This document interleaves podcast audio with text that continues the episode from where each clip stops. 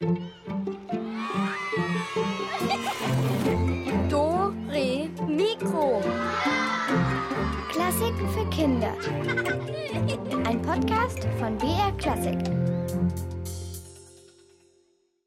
Hallo, hier ist der Alex, hier ist Dore Mikro und hier ist der Uhu, der Uhu Bubo. Also, falls ihr letzten Sonntag schon zugehört habt, kennt ihr ihn. Falls nicht, macht nix, dann lernt ihr ihn jetzt gleich kennen. Er hat gerade die Windeln abgelegt und fliegen gelernt und ist aber schon rotzfrech unterwegs.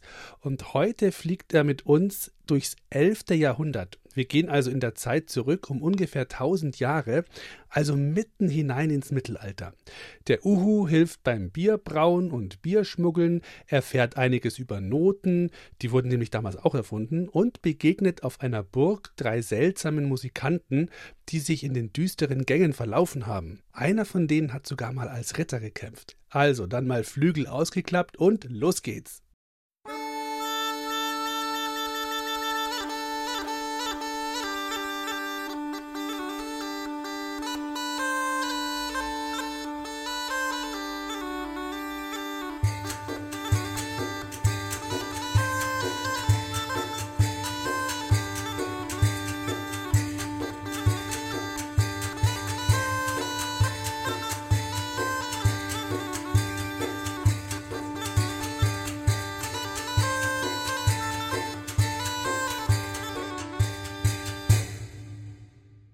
Sind im Mittelalter.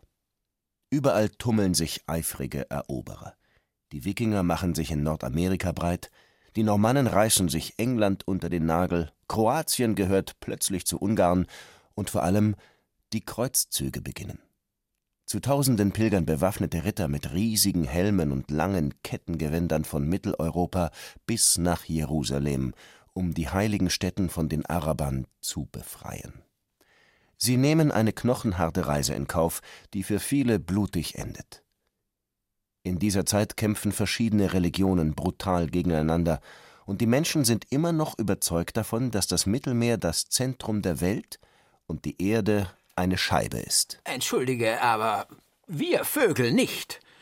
Ich habe damals schon kapiert, die Erde muss rund sein. Natürlich. Das sieht man schließlich an der Krümmung des Horizonts. Bloß ein Auge zukneifen und alles klar. Weißt du, Uhu, eigentlich müsstest du nicht Uhu, sondern Geier heißen. Hä? Wieso? Geier reimt sich auf Schlaumeier. Dann erinnerst du dich vielleicht noch an den klirrend kalten Winter des Jahres 1077. Eis und Schnee versperrten die Alpenpässe. Ah, zu jener Zeit war ich noch ein junger Spund. Ich hatte vielleicht scharfe Krallen. Meine Federn trug ich stets auf Hochglanz gebürstet mit Mittelscheitel. Und heute. Wir müssen alle Federn lassen, nicht nur ihr Vögel, auch solche, die einen Vogel haben. Genug gejammert. Was war wirklich los damals? Uhus Zaubersprüchlein hilft uns auf die Sprünge. Von meiner Wenigkeit. Jetzt fang endlich an. Die Zeit ist unfassbar wie ein Schatten. Sie saust vorüber, so flink wie Ratten. Nur mit List wird das Vergangene klar, drum hört hin, wie's einstmals war. Einstmals heißt im 11. Jahrhundert. Sag ich doch einstmals mal einst als einst.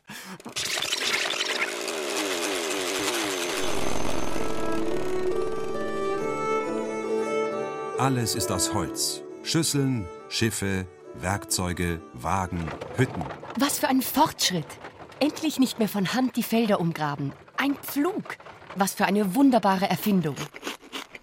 Bekomme ich dann vielleicht ab jetzt jeden Tag ein Stück Brot oder bleibt es weiter etwas Besonderes? Ruhe da, ihr habt sowieso nichts zu sagen, ihr Bauern. Wen interessieren eure Probleme? Der König der Deutschen, der steckt in echten Schwierigkeiten. Der hat sich nämlich mit dem Papst verstritten. Es geht um Macht. Wer von beiden darf bestimmen, wer Bischof oder Abt eines Klosters wird? Ich? Nein, ich. Ich, ich, ich. Welche ist die richtige Ordnung für die Welt? Die, die der Papst macht oder die, die die Könige und Fürsten machen? Der Papst ist der Mächtigste. Und daher bittet der König ihn um Verzeihung. Er läuft barfuß nach Italien, nach Canossa. Und der Papst verzeiht ihm. Schaut mal, Burgen, Burgen, überall Burgen mit hohen, dicken Mauern. Zur Abwehr, zum Schutz, auf Bergkuppen, überall wird gebaut. So richtig schön ist es anfangs in der Burg nur in einem Raum, dort wo das Feuer brennt. Doch Gott sei Dank, bald gibt es die ersten Kachelöfen. Wenn auch nur in den Räumen der Burgherrenfamilie. Und nur der Burgherr und seine Familie besitzen übrigens Zahnbürsten. Welcher vernünftige Zeitgeist, bitteschön, braucht schon Zahnbürsten? So ein kleiner Gang nach Canossa hätte dir sicher auch nicht geschadet. Du meinst wohl ein Flug nach Canossa? Mit Canossa Airlines und äh, Cabanossi zum Knabbern an Bord. Dieses Federvieh, nichts als Flausen im Kopf.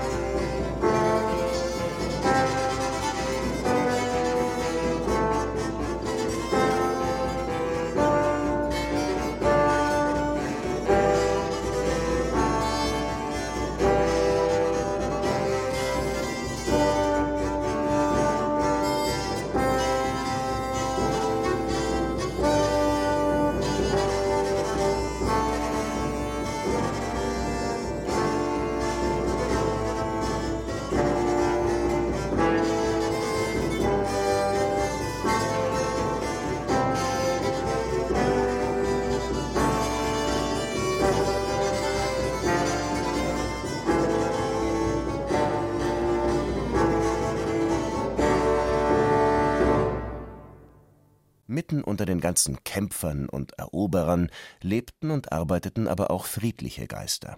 Einer von ihnen hieß Guido von Arezzo. Statt Schwert trug er stets eine Schreibfeder bei sich, statt Rüstung eine Kutte am Leib und Sandalen aus schmalen Lederriemen hatte er an den Füßen. In seinem Kopf schwirrten Hunderte von Melodien. Ja, ja, da muss es zugegangen sein wie in einem Bienenstock. Und dieser Guido machte eine geniale Erfindung. Er notierte die Melodien auf Linien. Denn bislang haben alle Chorsänger ja auswendig gesungen. Es gab weder Bücher mit Musik noch schlichte Notenblätter, nur was man im Kopf hatte. Das konnte man singen. Um genau zu sein, er schrieb vier Linien. Die eine malte er rot, die andere gelb, die übrigen schwarz. Hab ich gesehen. Absolut korrekt. Ich danke dir. Angeblich hast du dich damals mit Diebesgesindel eingelassen, hm? D das ist allerdings nicht ganz so korrekt. Ich müsste äh, noch mal eben nachdenken. Dann tu das doch bitte. Bemühe deine legendäre Weisheit für uns, Ubu-Bu-Bo. Also, es ist ja schon eine ganze Weile her. also schon fast 900 Jahre, wenn ich mich nicht verrechnet habe da ist mir einmal etwas passiert. Das war eine Geschichte. Potz, Eulenkot und Mausedreck. da stellen sich mir heute noch die Nackenfedern auf. Aber ich, ich bin schon so ein. Damals habe ich es ihnen allen gezeigt. Und das war so. Es war ein ganz besonders kalter und dunkler Winter im Jahre Jetzt muss ich mich doch besinnen. Äh, 1011, 1020, nein, 1028 war auch kalt, aber da war ich nicht in. Äh, 1029, da ging's, da war es ganz warm. Ja, ja, ja, ja, jetzt bin ich mir eigentlich sicher. Es war dieser außerordentlich kalte, dunkle und harte Winter im Jahre 1030. Ich war gezwungen, meinen Wohnwald zu verlassen weil Schnee und Kälte mich am Jagen hinderten. Es gab kaum noch Beute und in manchen Nächten konnte ich mich vor Hunger und Schwäche kaum noch auf den Ästen halten. Ich entschied mich also, in Menschennähe überzusiedeln und meine Wohnumgebung in eine größere Burg zu verlegen. Wo Menschen sind, gibt's auch Ratten und Mäuse und zudem auch überdachte Schlafplätze. Wir vom Blute und Geschlecht der Uhus haben nichts dagegen, bisweilen in steinigen Nischen zu hausen. Kurz, mein Dasein verbesserte sich schlagartig, als ich mich hoch oben in einem Turmvorsprung einnistete. Eines Nachts hatte ich mit dem Gewöll, also mit den Resten einiger nahrhafter Mäusemahlzeiten zu kämpfen.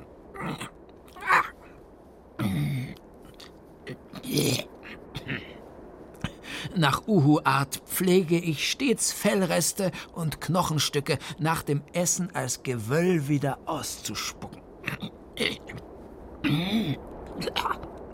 Aber diesmal bereitete mir diese zugegebenermaßen unschöne Tätigkeit ziemliche Schwierigkeiten. Au, man bekommt einen ganz trockenen Hals, ausgedörrte Kehle, und ich musste mich nach einem Schluck Wasser umschauen. Denkste, nichts.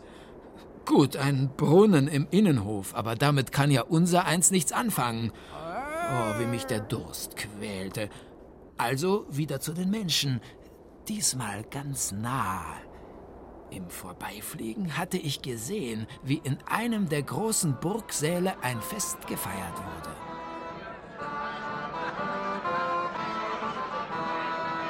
Ich wusste sofort, was zu tun war.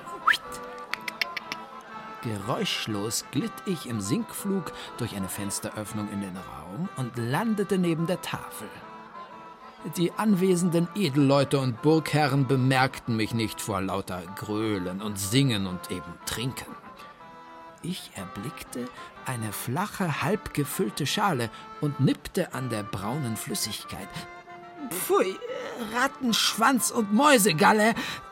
Der erste Schluck schmeckte süßlich bitter und merkwürdig prickelnd.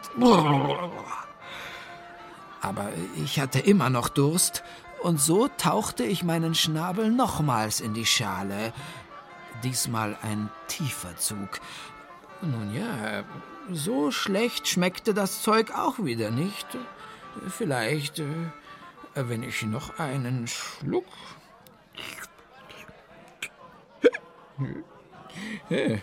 Was war das? Ich, ich, ich hatte das Gefühl zu fliegen, obwohl ich mit angelegten Flügeln auf dem Tisch hockte. Der Raum schwankte, aber ich fühlte mich nicht schlecht, ganz im Gegenteil.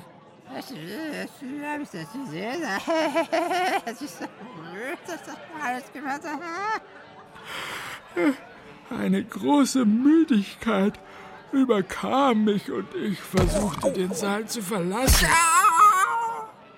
Bereits im vierten Anlauf gelang es mir, durch die Türöffnung in einen dunklen Gang zu fliegen.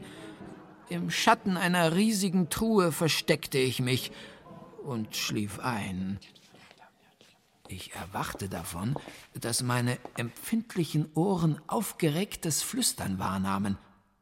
Zunächst öffnete ich nur eines meiner laternengleichen Leuchtaugen und sah, wie zwei bärtige Männer direkt an meinem Sitzplatz vorbeischlichen. Uhus sind von Natur aus nicht neugierig, man mischt sich ja ungern in fremde Angelegenheiten, und mich interessierte das alles auch gar nicht. Ich flog eher zufällig hinter ihnen her durch die nächtliche Burg. Trepp auf, Trepp ab ging es, durch verwinkelte Gänge und düstere Säle, bis sie schließlich eine Geheimtür öffneten. Ich wischte hinter ihnen hinein, und die Tür fiel schwer ins Schloss, wobei sie mir einige meiner besten Schwingenfedern einklemmte und ausriss. Ein Verlust, unter dem ich heute noch leide. Wir befanden uns in einer engen Kammer, erhellt nur durch eine einzige kleine Spannfackel. Gruselige Schatten zuckten über die Wände, als sich die Männer über eine schmale, mitgebrachte Truhe beugten und etwas herausnahmen. Hier, hier habe ich es. Beinahe hätten mich die Pfaffen erwischt, als ich damit abgehauen bin. Ich hoffe, es ist der Mühe wert. Fass dich wieder, Lutz. Diese Schriften wird uns der Abt von dem Kloster da in Gold aufwiegen. du mögest recht behalten. Es entzieht sich meinem Sinn, wie man so viel Golddukaten einsetzen kann, nur für ein paar Dokumente mit bunten Linien und Kästchen drauf. Was, was, was soll das eigentlich? Was habe ich denn da überhaupt gestohlen in Italien? Ach, du Tölpel. Das sind die musikalischen Schriften des berühmten Guido von Arezzo. Was? Guido von Arezzo? Äh, nie gehört. Was ist denn das für ein komischer Vogel? Komischer Vogel? Was war das? Das war ja ganz nah. Hast du es auch gehört? Äh, ach du Hasenfuß. Man merkt, dass du nur Strohhütten und Höhlen kennst. In diesem Kasten hier macht der Wind ewig Geräusche. Also dieser Guido. Er ist ein italienischer Mönch und er liebt die Musik. Deshalb will er auch alle Mönche dazu erziehen, dass sie besonders schön singen. Ja, ja, ja, ja jetzt, jetzt wo du sagst, ich sage dir, ich habe sie singen hören. Eben. Damit sie so singen und sich vor allem merken können, was sie singen. Deshalb hat Guido von Arezzo ein System entwickelt, mit dem man Musik genauso aufschreiben kann wie Worte. Ach so. Ja, dann können die Mönche ein Lied immer wieder ganz genau gleich nachsingen. Egal wann, auch in Jahren noch. Ja, aber, aber, aber wozu eigentlich? Ja, so gehen die Klosterlieder niemals verloren. Ja, und warum musste ich diese Aufzeichnungen stehlen? Ach, der schwarze Abt hat mich beauftragt, ihm das ganze Zeug zu beschaffen. So. Er will selbst wissen, was Guido von Arezzo erfunden hat. Und entweder er vernichtet alle Schriften, dann war Guidos gesamte Mühe vergeblich, oder er nutzt das Wissen für sein eigenes Kloster. So. Wie auch immer, Guido hat viele Feinde unter den Mönchen. Und alle bezahlen gut, damit wir ihm schaden. Also, ja, ja, und, und was ist denn hier noch drin in der Kiste? Oh! Der Teufel steht uns bei. Die vielgelobte Hand des Guido von Arezzo. Das wird den schwarzen Abt einiges kosten. Also, na, red doch keinen Unsinn. Wo soll denn hier eine Hand Na, was sein? hat die Zeichnung hier? Da. Ach so. Ja, sie zeigt eine linke Hand und an allen Gelenken stehen Buchstaben.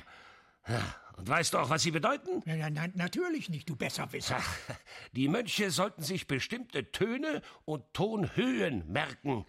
Dazu gab Guido den Tönen einer Tonleiter bestimmte Namen. Do, Re, Mi, Fa, Sol, La, Si. Ja, die genaue Reihenfolge und Anordnung dieser Töne malte Guido dann auf die Zeichnung einer Hand. Und so konnten die Mönche sich Tonabstände besser merken, wenn sie ihre eigene Hand als Eselsbrücke benutzten. Geniale Idee. Ja, was wird denn jetzt aus dem Mönch von Arezzo, wenn seine Schriften verschwunden sind? Hm, Vermutlich wird er die Gunst seines Papstes Johannes des 19. verlieren. Vielleicht gilt er auch als Lügner, wenn seine Ideen auch in anderen Klöstern auftauchen. Mag sein, dass er sogar auf dem Scheiterhaufen endet. Was? vor den Flammen schützt doch eine heilige Mönchskutte nicht. Geschieht dem Pfaffen recht. Mit aufgestellten Federohren hatte ich das ganze Gespräch verfolgt. Jetzt aber war die Zeit gekommen zu handeln. So ein Unrecht konnte und wollte ich nicht dulden. Schließlich sind wir Uhus Vögel der Weisheit, und auch Mönche sind weise. Außerdem erinnerte ich mich noch gut der Zeit, die ich selbst in Klostermauern verbrachte. Ich wartete also einen geeigneten Augenblick ab und stieß dann ein schauerliches Geheul aus. Sofort öffnete einer der Männer die Geheimtür, um zu sehen, ob sie etwa belauscht würden.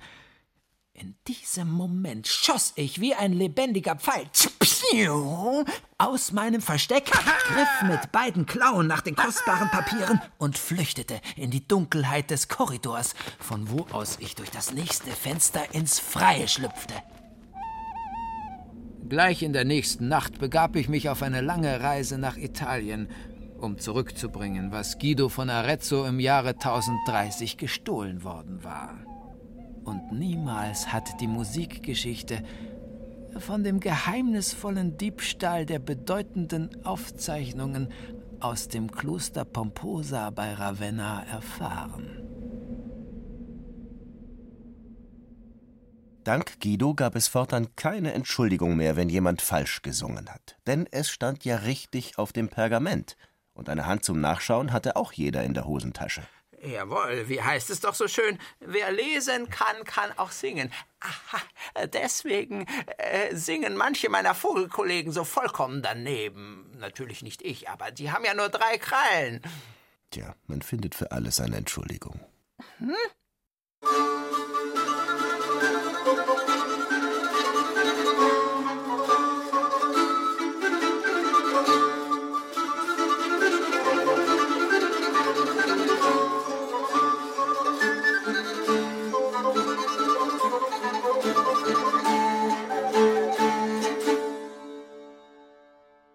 Die Welt der Notenkringel ist nicht sehr groß. Manche haben einen schwarzen Bauch, andere einen hohlen. Hunger. Es gibt welche mit Fähnchen und auch Noten ohne. Sie gleichen sich wie ein Ei dem nächsten, langweilig. So ist das heutzutage, Uhu. Im 11. Jahrhundert allerdings sahen sie anders aus.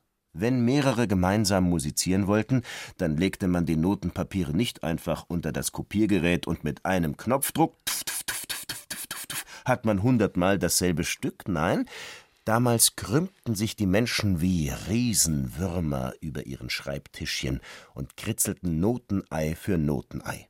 Geschrieben haben sie dabei nicht mit Kuli oder Bleistift, sondern mit einem Federkiel. Aua! Und verschnörkelte Verzierungen haben sie sich obendrein ausgedacht. Ja, entzückend. Lauter geschwungene Bögen rundherum, wie der Schwanz eines Drachen oder wie eine elendlange Spinnwebe oder ein aufgetrennter Wollschal, äh, quasi Gewöll. Das, das, Psst, seid doch endlich leise. Ihr müsst leise sein. So ein Skriptorium ist ein Ort der Ruhe und Konzentration. Zum letzten Mal. Psst, sonst hört ihr es nicht. Das Kratzen der Federn auf dem Pergament und das verhaltene Murmeln von Männerstimmen. Et dicitur eundo et redeundo. Das sind Mönche. Fast lautlos flüsternd formen ihre Lippen die lateinischen Worte, die sie gerade niederschreiben. Wie? Ah, ihr habt eine Frage. Was ist so ein Skriptorium? Nun, es ist der Schreibsaal eines Klosters. Blickt euch nur um. Na, erinnert euch dieser Raum nicht auch ein wenig an ein Klassenzimmer? An ein Klassenzimmer in einem mittelalterlichen Gewölbe? Ein karger Steinboden. Morgenlicht fällt durch zwei Spitzbogenfenster. Überall Holzpulte, über denen Ordensmänner in braunen Kutten kauern. Ihre Gesichter sind geistesabwesend, tief in Gedanken versunken. Manchmal tauchen sie die Spitze ihres Federkiels in ein Tintenhorn. Dann wieder das leise Schaben eines Messerchens. Irgendjemand kratzt einen Fehler vom Pergament Pergament ist aus Schafs- oder Kalbshäuten hergestellt, denn Papier gibt es noch nicht. Skriptorien sind kleine Schreibfabriken. Oder soll man sagen, Schreibwerkstätten. Bücher entstehen hier. Nein, die Mönche denken sich keine neuen Geschichten aus. Demütig schreiben sie dicke Wälzer ab, vom Morgengrauen bis zur Abenddämmerung. Seite für Seite, Wort für Wort, in allerschönster, mühsamster Sonntagsschrift denn es wird noch Jahrhunderte dauern, bis Johannes Gutenberg den Buchdruck erfindet. Seht, dort drüben neben der Tür sitzt ein kugelrunder, graubärtiger Mönch. Bruder Notka ist sein Name. Gelobt sei Jesus Christus. Wie meine Finger schmerzen, meine Augen brennen. Und erst mein Rücken. Er tut so weh. Tinte und Feder haben meine Muskeln lahm und meine Knochen morsch gemacht. Gelobt sei Jesus Christus. Neugierig blicken wir Bruder Notka über die Schulter, woran er wohl arbeitet. Na nu, das müssten Buchstaben sein. Ha? Aber das da drüber, was sind das für merkwürdige Kleckse, für rätselhafte Punkte, seltsame Striche? Eine Geheimschrift. Eine verschlüsselte Botschaft für Eingeweihte? Musiker, meine Kinder. Das ist Musik, der Gesang der Engel, die Klänge des Paradieses, die Chöre der himmlischen Heerscharen. Musik? Ja, richtig. Auf seinem Pergament sind ähm, Musikzeichen, denn unsere Notenschrift war damals noch gar nicht bekannt. Neumen, das heißt so viel wie Wink oder Hinweis, so nennt man diese merkwürdigen Dinger. Ein wenig sehen sie aus wie unsere Satzzeichen. Das eine da wie ein Punkt, ein anderes wie ein Gedankenstrich, dies wie ein Komma und das wie ein Strichpunkt. Neumen geben an, ob ein Ton hoch oder tief, lang oder kurz ist. Eine genaue Melodie lässt sich damit noch nicht festhalten. Ächzend hat sich Bruder Notker von seinem Pult erhoben. Eine Wendeltreppe führt ihm vom Skriptorium in die Klosterbibliothek. Dort bewahren die Mönche ihre wertvollen Bücher auf. Im Mittelalter sind Klöster Stätten des Wissens, Orte der Bildung und Gelehrsamkeit. Denn außerhalb der Klostermauern kann kaum jemand lesen, geschweige denn schreiben. Diese Ritter, dumm wie die Finsternis der Nacht. Ein Forschungsgebiet, über das sich die klugen Mönche gerne den Kopf zerbrechen, ist die Wissenschaft der Musik. Dabei geht es nicht um unsere heutige Musik mit Dur und Moll, Dreiviertel- und Viervierteltakt. Die musste erst noch erfunden werden. Dies war ein schwieriger und langer Prozess, voller quälender Fragen und schier unlösbaren Aufgaben. Herr im Himmel, schenke uns Weisheit und Erkenntnis. Was ist ein Klang, was Harmonie? Welche Töne erfreuen das Herze, welche beleidigen die Seele? Wie halte ich die flüchtige Kunst der Musiker fest? Und was soll ich. Moment, stopp, Bruder Notka. Wer soll das verstehen? Errare humanum est. Ich versteh's ja auch kaum. Wie ist damals in den Klostern unsere Musik entstanden? Lasst es mich so erklären. Alles, was schwingt, erzeugt einen Ton und so vibriert die ganze Welt in einem Gewirr aus unzähligen Klängen. Dieses Durcheinander gilt es zu ordnen. Na gut, aber wie? Nun, dazu helfen mir Schwingungen. Die Schwingung einer Seite zum Beispiel, denn die kann ich durchaus sehen und damit zählen und für Rechenaufgaben verwenden. Das Zahlenverhältnis der einzelnen Tonschwingungen zueinander zeigt mir, es gibt Töne, die miteinander verwandt sind. Diese Verwandtschaft erkenne ich zunächst in Tonabständen, also in Intervallen wie der Oktave oder der Quinte. Den Tönen, die ich durch diese Intervalle erhalte, gebe ich einen Namen. Do, Re, Mi, Fa, Sol, La, Si, Do zum Beispiel und fasse sie zu einer Tonleiter zusammen. Echt kompliziert, was? Für diese Überlegungen benötige ich jedoch eine genaue Notenschrift und so wurden Bruder Notkers Neumen auf Linien gesetzt. Das sind unsere Notenlinien. Auf diese Weise wandelten sich Neumen zu Noten, die wie auf einer Treppe Stufen hinauf und hinabsteigen können. Da die Glocke ruft zur Abendandacht. Es ist Zeit, die Feder beiseite zu legen. Valete, meine Kinder, geht mit Gott. Auf Wiedersehen, Bruder Notka. Und vielen Dank für die Musik. Im 11. Jahrhundert tauschten die meisten Herrscher ihre Holzburgen gegen Steinburgen aus. Diese zu bauen dauerte viel länger als eine einfache Holzburg zu zimmern. Man brauchte einen Steinbruch in der Nähe, viele Handwerker, komplizierte Seilwinden, damit Stein auf Stein geschichtet werden konnte, und vor allem viel, viel Geduld und Geld. Damit es auf der Burg fröhlich zuging, luden sich die Herren gerne Minnesänger ein. Die durften dann in der Burg wohnen, sorgten dafür, dass es abends vergnüglich zuging, mit Liedern und Tänzchen, und sie wurden obendrein mehr als fürstlich entlohnt. Musiker waren ehrbare Männer. Aber manchmal waren die auch ganz schön, ah, wie soll ich sagen, ähm, ich erinnere mich da noch sehr gut an drei Typen, die hatten eine Vollmeise, ein, ein, ein Haschmich, einen Sprung in der Schüssel. Viva la Minna nannte sich die Bande oder, oder Band.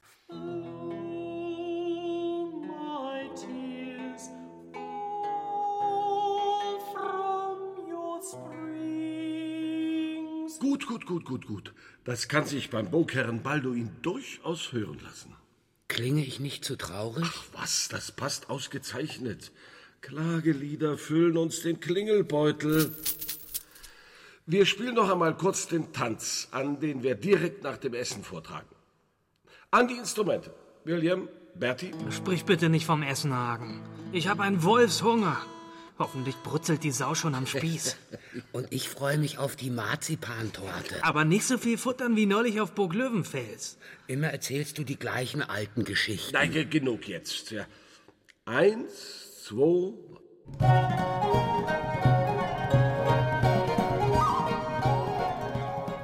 Ganz ausgezeichnet macht ihr das. Sehr rhythmisch und voller Dampf tönen eure Trommeln und die Flöte. Wir sind bestens vorbereitet. Ich schlage darum vor, wir machen uns auf den Weg in den Festsaal. William, nimm du bitte auch noch eine Fackel. Ja, aber die tropft mir doch auf das Gewand. Na, je- Na ja, gib schon eine Na, her. also bitte. Viva la Minna! Und los!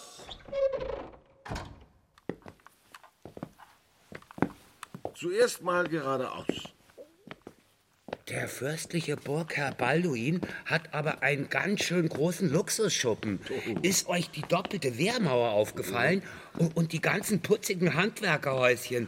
An jeder Ecke hängen goldene Verzierungen. Also tipptopp sauber.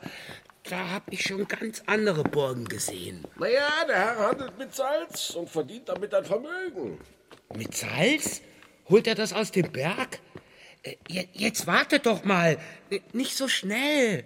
Und ich bin hungrig auf gesalzene Fleischpastete. Wir sollen im Festsaal auftreten, bevor es wieder hell wird. Schlurf doch nicht so hinterher, William. Ich, ich glaube hier lang. Das, das riecht aber unappetitlich. Ja, herrscht ja eine Eiseskälte. Aus dem Loch zieht es fürchterlich. Puh. Wenn jemand von euch den Lokus sucht, du zum Beispiel, William, hier ist das Klöchen mit direktem Blick in den Burggraben.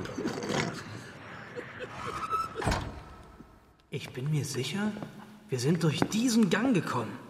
Stopp mal, Männer. Eine Türe. Ach du dickes Ei.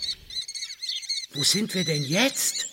Naja, diesem Gekreisch nachzuurteilen, stehen wir nicht in der Badestube des Burgfräuleins, sondern vor dem Vogelhaus. Hier hausen die wertvollen Falken. Wer rumpumpelt denn da herum? Habt ihr gehört? Da, da spricht jemand zu uns. Ach, Quatsch nicht. Das waren bloß die Federviecher. Ich hoffe ja sehr, dass die ein paar Kaninchen erjagt haben. Mein Magen knurrt gefährlich. Hier ist eine Treppe, die gehen wir mal hinunter. Äh, äh, geh du voraus, Bertie. Äh, Irgendwas flattert mir um den Kopf. Ha- Halte mal bitte deine Fackel nach oben, Hagen. Also, langsam bekomme ich den Eindruck, du bist kein Minne, sondern eine Memme. Wir sind in einer Burg. Da darf doch mal eine Fledermaus herumsausen, oder? Minnesänger, bleib stehen. Ich glaube, wir sind da. Schau doch erst einmal ganz vorsichtig hinein. Nun rutsch mal zur Seite, Bertie. Ich will auch was sehen. Das ist eine ehrwürdige Ritterburg und kein Rabaukenladen. Ich sehe das Schlaraffenland. Fünf dicke Schweine werden über dem offenen Feuer gedreht. Das Fett zischt gar so lecker, lecker. Mm. Lauter Mägde und Knechte schneiden köstliches Gemüse. So ein kleiner Dicker holt gerade einen knusprigen Brotleib aus dem Ofen. Und wie das duftet. Ach, mir läuft das Wasser im Munde zusammen. Gibt es auch eine Marzipantorte? Äh, Jetzt lasst mich doch auch mal schauen. Die ganzen Hühnerbraten, Fischklopse und Rehrücken verlocken mich ja nicht so sehr. Aber ich würde gerne mal von dem Wein kosten, der hier direkt neben uns steht. Warte. Ich bücke mich und ziehe diesen Krug zu uns heran. Hagen zuerst. Und dann ich. Ich darf immer als Letzter.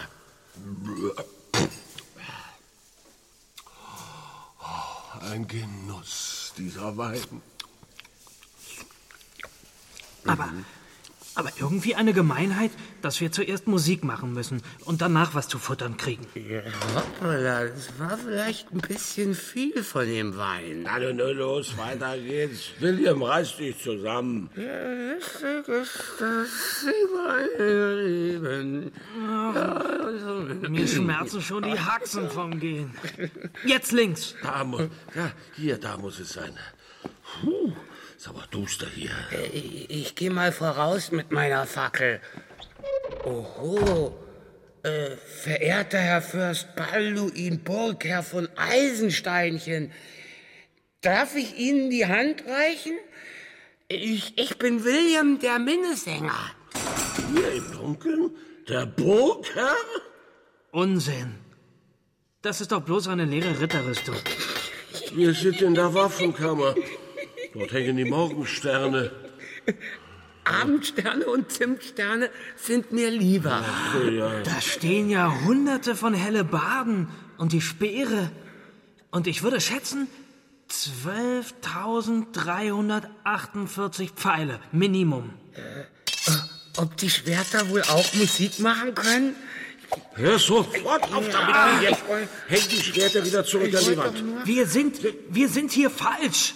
Also raus hier und weitersuchen. Dass uns aber auch niemand begegnet, den man mal fragen könnte. Was sind das bloß für drei Schwachköpfe? Habt ihr das gehört? Ha, uns kannst du nicht an der Nase herumführen. Das bist doch du, William. Aber nein, da, da, da, das Vieh da oben mit den gelben Augen. Ein Uhu. Lateinisch Bubo Bubo. Die größte Eule Europas. 66 bis circa 71 Zentimeter groß. Und wir, wir sind keine Schwachköpfe, sondern die drei von Viva la Mina. Drei ehrbare Musiker, die Fiddeln, Lauten, Flöten und Trommeln spielen können. Und singen. Musiker, ich sag's ja, lauter Chaoten. Oh nein. Wir suchen leider vergeblich den Festsaal, wo wir erst spielen müssen und dann speisen wollen. Moment mal, Kameraden, jetzt hört mir mal gut zu. Ihr seid hier total falsch. Hier kommt das Burgverlies, wo ihr eigentlich hingehört. Aber ich bin ja ein guter Vogel. Äh, Geht mal geradeaus, zweiter Gang links, dann, dann wieder rechts, den Turm drei Stufen hinauf, den ersten Gang 200 Meter entlang durch die kleine Falltüre kraxeln, ein Dutzend Stufen nach unten, die dritte Türe öffnen, 29 Schritte gehen, rechts abbiegen und schon seid ihr im Wohnbereich des Fürsten. Ihr verfolgt den Gang und steht vor einer großen Eichentüre. An diese kräftig klopfen und voilà, seid ihr da. Capito? Dann subito. Hopp, hopp, hopp, hopp, hopp. Danke, werter Uhu. Das ist sehr reizend von Ihnen. Habt ihr das kapiert? Also, äh, naja, ja, äh, nee, eigentlich nicht. Ich auch nicht. Das ist alles eine Frage des Orientierungssinns. Mir nach, Musiker.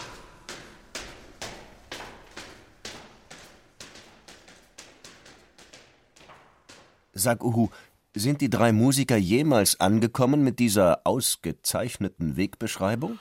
Och, das weiß ich nicht. Tatsache ist, seit jenem Jahr sollen drei Schlossgespenster auf Burg Eisenstein herumheulen. Wo die wohl herkommen?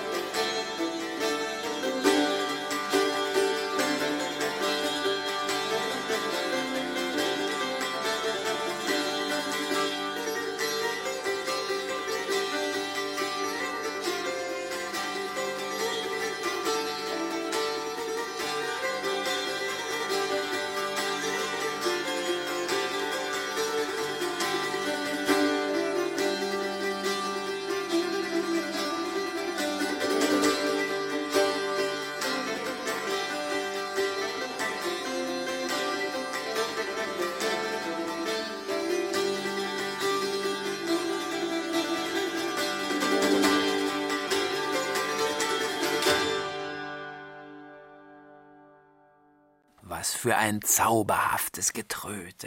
Da wird mir ganz warm ums Herz. Lauter Instrumente, die heutzutage kaum ein Mensch mehr spielt, die im Museum hinter Glasscheiben stehen und von Holzwürmern bewohnt werden. Das Keyboard, die Gitarre und die Blockflöte von damals. Zu kaufen gab es sie auf dem Markt, zwischen Rüben, Halsketten und Eiern und ausgestopften Uhus. Instrumente, Instrumente, schöne Instrumente, alles was blinkt und plonkt, schöne, schöne, schöne Instrumente. Hierher, schaut, was ich feil biete, schöne Instrumente. Guter Mann, äh, guter Mann, ihr, ihr, ihr kommt gelegen. Ich suche eine von diesen altmodischen Knochenpfeifen. Ihr wisst schon, diese. Pass mal auf. Also so ungefähr. Ja, Ja, da, das nicht so da, gut. da hätte ich doch was für euch. Hier, Äh. hier, diese wunderbare Drehleier hier. Ausgesprochen schönes Stück. Ich habe es erst kürzlich nachts einem Ritter.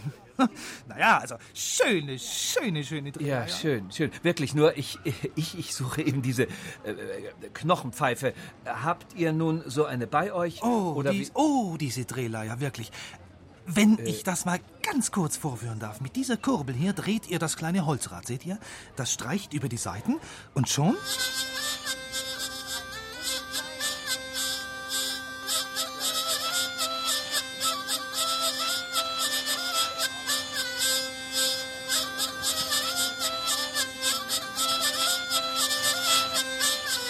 Was für ein Wohllaut, ha? Schöne, schöne, schöne, schöne Drehleier. Ich mache euch einen guten Preis. Schlagt ein, mein Freund. Ja, ja, äh, ich meine, nein, wie ich schon sagte, eine Knochenpfeife. Oh, oh. Ja, verstehe. Jetzt habe ich ihn verstanden. Natürlich. Ich weiß, was ihr sucht. Nein, was ihr braucht. Bitte sehr, mein Herr. Wie?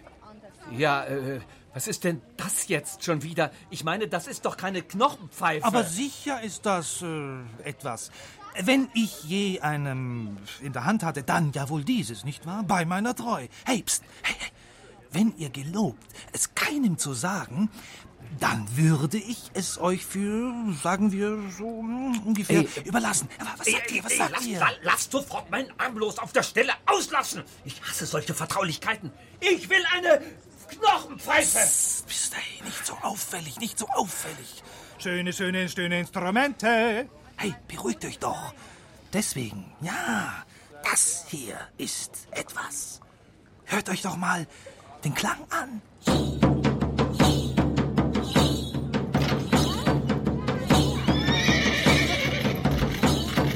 Ja, ja und? Das sind doch keine Tötenflöhne, F- F- Flötentöne. Doch, doch, doch, aber halt eine ganz besondere Art, was für Kenner. Kriege ich auch nur selten rein. Ihr wollt mich wohl zum Besten halten. Es sieht aus wie eine Trommel, es klingt wie eine Trommel, es riecht wie eine Trommel. Was also eurer Meinung nach könnte dieses Ding wohl sein? Knochenflöte? Nein, das ist ein Davul. Nicht schlimm, nicht schlimm. Zufällig habe ich ja, was ihr so sehr begeht. Hier, hinter meinem Rücken habe ich es. Haha, linke Hand oder rechte? Schluss, Schluss, Schluss. Her damit. Na, jetzt ist er aber still, was? Hat der gute alte Grimmi bald doch noch was gefunden? Na, große Freude, oder? Na, Tag zum Sonneputzen, los? Bitte, was hab ich euch getan? Warum gebt ihr mir nicht einfach eine Knochenflöte? Und ich ziehe meines Wegs. Ich zahle auch das Doppelte, wenn ich nur Was meine ist Knochen... denn jetzt schon wieder? Ihr seid aber auch ein schwieriger Kunde. All die vielen schönen Sachen. Und ihr? Flöte. Ja doch. Flöte! Hier, hier, hier, hier. Dann nehmt sie doch endlich eure Flöte. Hier ist ein Trummscheit. Ein was? Ein Trummscheit. Leicht zu erkennen an der einen Seite und dem langen Körper. Manche nennen es auch eine Nonnentrompete. Sag ich doch, was zum Blasen. Das habt ihr doch gewollt, oder? Ein Trummscheit ist zum Streichen. Mit einem Bogen. Etwa so. Hey, hey, hey, nicht, Gebt her. nicht so grob, nicht so grob.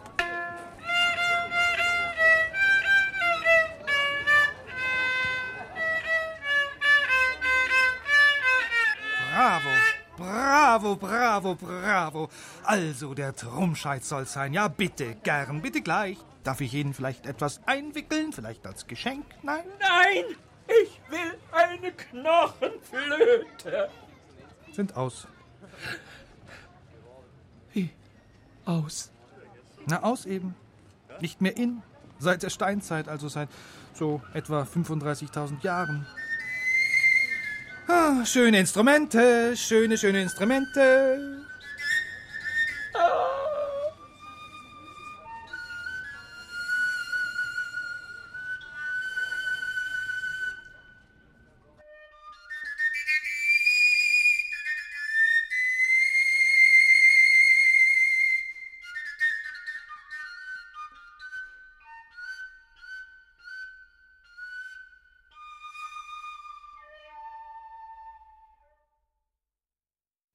11. Jahrhundert herrschte Papst Urban II. über die christliche Welt. Er nannte sich Stellvertreter Gottes auf Erden und war dadurch mächtiger als die Kaiser. Leider nutzte der Papst die Macht nicht nur für friedliche Zwecke, sondern organisierte auch Kriege. Und er lockte die Kämpfer in sein Heer, indem er ihnen etwas versprach. Wenn sie sterben müssten im Kampf, dann würden ihre Sünden vergeben. Mal ganz ehrlich, mich hätte das nicht davon überzeugt, meinen Kopf auf dem Schlachtfeld liegen zu lassen. Aber äh, da sind die Menschen wohl anders als wir Uhus. Ja, jedenfalls startete Urban im Jahr 1096 einen Aufruf, und der dürfte in etwa so geklungen haben. Christen, pilgert ins heilige Land, besucht die heiligen Stätten in Jerusalem und Palästina. Gott wird euch dafür belohnen. Doch Vorsicht, Türken haben diese Landstriche erobert. Bewaffnet euch und schlagt euch durch. Ungefähr 60.000 Menschen folgten diesem päpstlichen Aufruf, der später als erster Kreuzzug in die Geschichte einging. Ich wollte da ja auch mal mitfliegen, habe mir schon einen Ritterhelm schmieden lassen und ein Kettenhemdchen gestrickt. Ein bisschen Urlaub im warmen Süden kann nicht schaden, dachte ich mir, aber ganz ehrlich, ich vertrage das Essen dort einfach nicht. So manch anderem Rittersmann und Händler erging es mit den Gewürzen und Früchten des Orients aber ganz anders.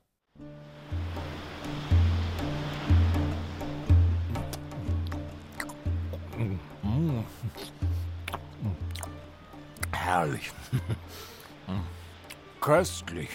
Ah, Aber sage ich, himmlisch. Ja, so eine Dattel ist wirklich der Himmel auf Erden. Keinen Stockfisch mehr, keinen Grünkohl mehr. Ja, und vor allem keine Saubohnen mehr. Boah, was habe ich früher Winde von mir gelassen. Nie wieder Saubohnen. Nie wieder römisch-deutsches Reich. Nie wieder das kalte Köln.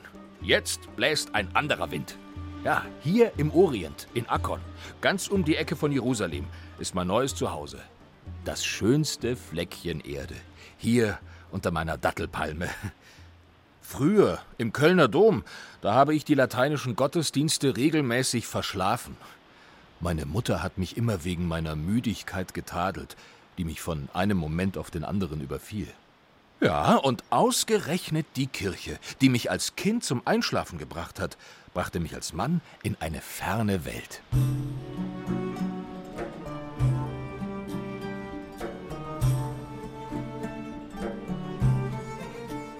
Der Orient. Meer, Sonne, Datteln und vor allem sehr saubere, ähm, wie sagt man, äh, nun, hier ist ein, ein gewisses Örtchen immer sehr sauber. Und die wohligen Düfte. Keinen stinkenden Donnerbalken mehr, wo ich doch auf einem, es war ein eisig kalter Wintertag, fast mit meinem Allerwertesten angefroren wäre, um diese vermaledeiten Saubohnen loszuwerden. Aber ich habe gebetet, dass ich meine Haut am Hintern wieder spüren kann und eine Zeit kommen soll, in der sich mein erbärmliches Leben ändert. Und bei Gott, diese Zeit sollte tatsächlich kommen. Unser heiliger Vater war es persönlich, Papst Urban II. Er brachte mich auf die Idee, von Köln nach Jerusalem zu ziehen. Natürlich nicht einfach so. Es gab einen entscheidenden Grund. Einen höchst unangenehmen Grund sogar. Die Heiden gab der Papst vor Tausenden bekannt. Die Heiden haben unsere römisch-katholischen Brüder im Orient angegriffen, ja gefangen genommen, sogar getötet und die Kirchen zerstört. Die sollen was erleben. Seit Jahrhunderten pilgern wir Christen nach Jerusalem, um am heiligen Grab Christi zu beten. Das können sie uns nicht verbieten, diese Heiden. So hat das Volk geschrien. Und der Papst rief weiter, ob arm oder reich, jeder soll losziehen, um die Heiden dort zu verjagen. Deus lo vult, Gott will es. Mit dem Kreuz in der Hand hat er es gerufen. Und Papst Urban II. hat es tatsächlich geschafft, zu einer Wallfahrt aufzurufen. Zu einer Wallfahrt im Zeichen des Kreuzes gegen die Seldschuken und die Araber. Ein Kreuzzug mit Abertausenden von Gläubigen. Ein paar Nichtgläubige waren auch dabei. Sie erhofften sich ein besseres Leben. Junge, alte, Ritter, Spielleute, Bürger, Bauern, Schausteller, Krüppel, Bettlermönche, Männer, Frauen und Kinder. Und ich als Saubohnenhändler mittendrin. Von Köln über Regensburg, durch Ungarn, Bulgarien und erst einmal bis nach Konstantinopel am Schwarzen Meer. Ein Jahr lang haben wir bis dorthin gebraucht. Marschieren, marschieren. Und nie blieb Zeit für ein Mittagsschläfchen. Meine Füße hatten eine Hornhaut so hart wie Donaukiesel. Ja, fast alle gingen zu Fuß. Nur wenige Ritter waren glücklich, ein Pferd zu besitzen. Und niemand hatte genügend Proviant dabei. Oh, und darum wurde furchtbar geplündert. Arme Bauern wurden überfallen und über dem Feuer geröstet, bis sie das Versteck ihrer Vorräte preisgaben. Ihre verbrannte Haut konnte man bis ins Nachtlager riechen. Das war bei Gott kein würdiges Verhalten von Christen. Doch das Schlimmste sollte erst noch kommen. Der Pilgerzug erreichte die Berge Anatoliens. Karg, felsig und unerträglich heiß. Und da überfielen sie uns. Die Seldschuppen mit Pluderhosen, knielangen Gewändern und spitzen Helmen und Turbanen, mit langen Schwertern und mit Pfeil und Bogen. Die Seldschuken waren die gefürchtetsten Bogenschützen und wir waren ihnen ausgeliefert. Viele von uns hatten nicht einmal ein Messer. Wer ein Schwert besaß, kämpfte bis zum Umfallen. Ich hatte nur eine Holzkeule und stand mitten im Schlachtgetümmel. Die Pfeile schossen nur so an meinem Schädel vorbei. Überall spritzte Blut, überall Verwundete und Tote. Doch Gott sei Dank wusste ich mir zu helfen. Ich warf mich auf den Boden, als hätte mich ein Pfeil getroffen. Dann robbte ich zu einem gestürzten Pferd, schob mich ein wenig unter seinen schweren Rücken und stellte mich tot. Die Seldschuken aber waren sehr gründlich. Sie zertrümmerten sogar den Verletzten, die jammernd am Boden lagen, die Schädel. Ich blieb liegen. Unter dem Pferdekörper war es warm, und ja, ich wurde plötzlich sehr, sehr müde. Und ob ich wollte oder nicht, mitten während der Schlacht schlief ich ein. Welch eine Gottesgnade widerfuhr mir. Ich verschlief den Rückzug der Seldschuken an einem warmen Pferderücken. Meinem gesunden Schlaf verdanke ich mein Leben. So viel steht fest. Von diesem Tag an habe ich alle Schlachten verschlafen. Auch während der grausamsten zwischen Christen und Heiden in Jerusalem habe ich ein ausgiebiges Nickerchen gemacht. Ob es Gott so wollte? Ich, ehemals Saubohnenhändler, verschlafe das Ende des Kreuzzugs, irre nach der Schlacht Mutterseelen allein umher und entdecke doch tatsächlich unter einer Palme ungemein klebrige und süße Früchte. Hm. Hm. Wie die schmecken. Hm. Also habe ich beschlossen, im fernen Orient zu bleiben und Dattelhändler zu werden. Auf einem arabischen Markt. Datteln, die süßesten Datteln, hier greifen Sie zu, frische Datteln, die süßesten Früchte. Gottes Wege sind unergründlich. Datteln, frische Datteln, hier die besten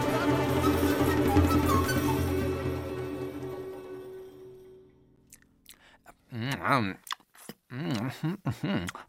So eine Dattel, die schmeckt gar nicht übel. Aber wohin mit dem Kern? Steck ihn doch in die Hosentasche. Wirklich komisch. Nein, ich habe eine bessere Idee. Ich spucke ihn bis ins zwölfte Jahrhundert. Na, dann hören wir uns da wohl alle wieder. Du, der Kern und ich. So ist es. Morgen hören wir den Uhu wieder und dann geht's, wie gesagt, ins 12. Jahrhundert. Der Uhu wurde übrigens gesprochen von Burkhard Dabinus und der Erzähler war Udo Wachtfeitel. Also macht's gut und bis morgen. Ciao, euer Alex.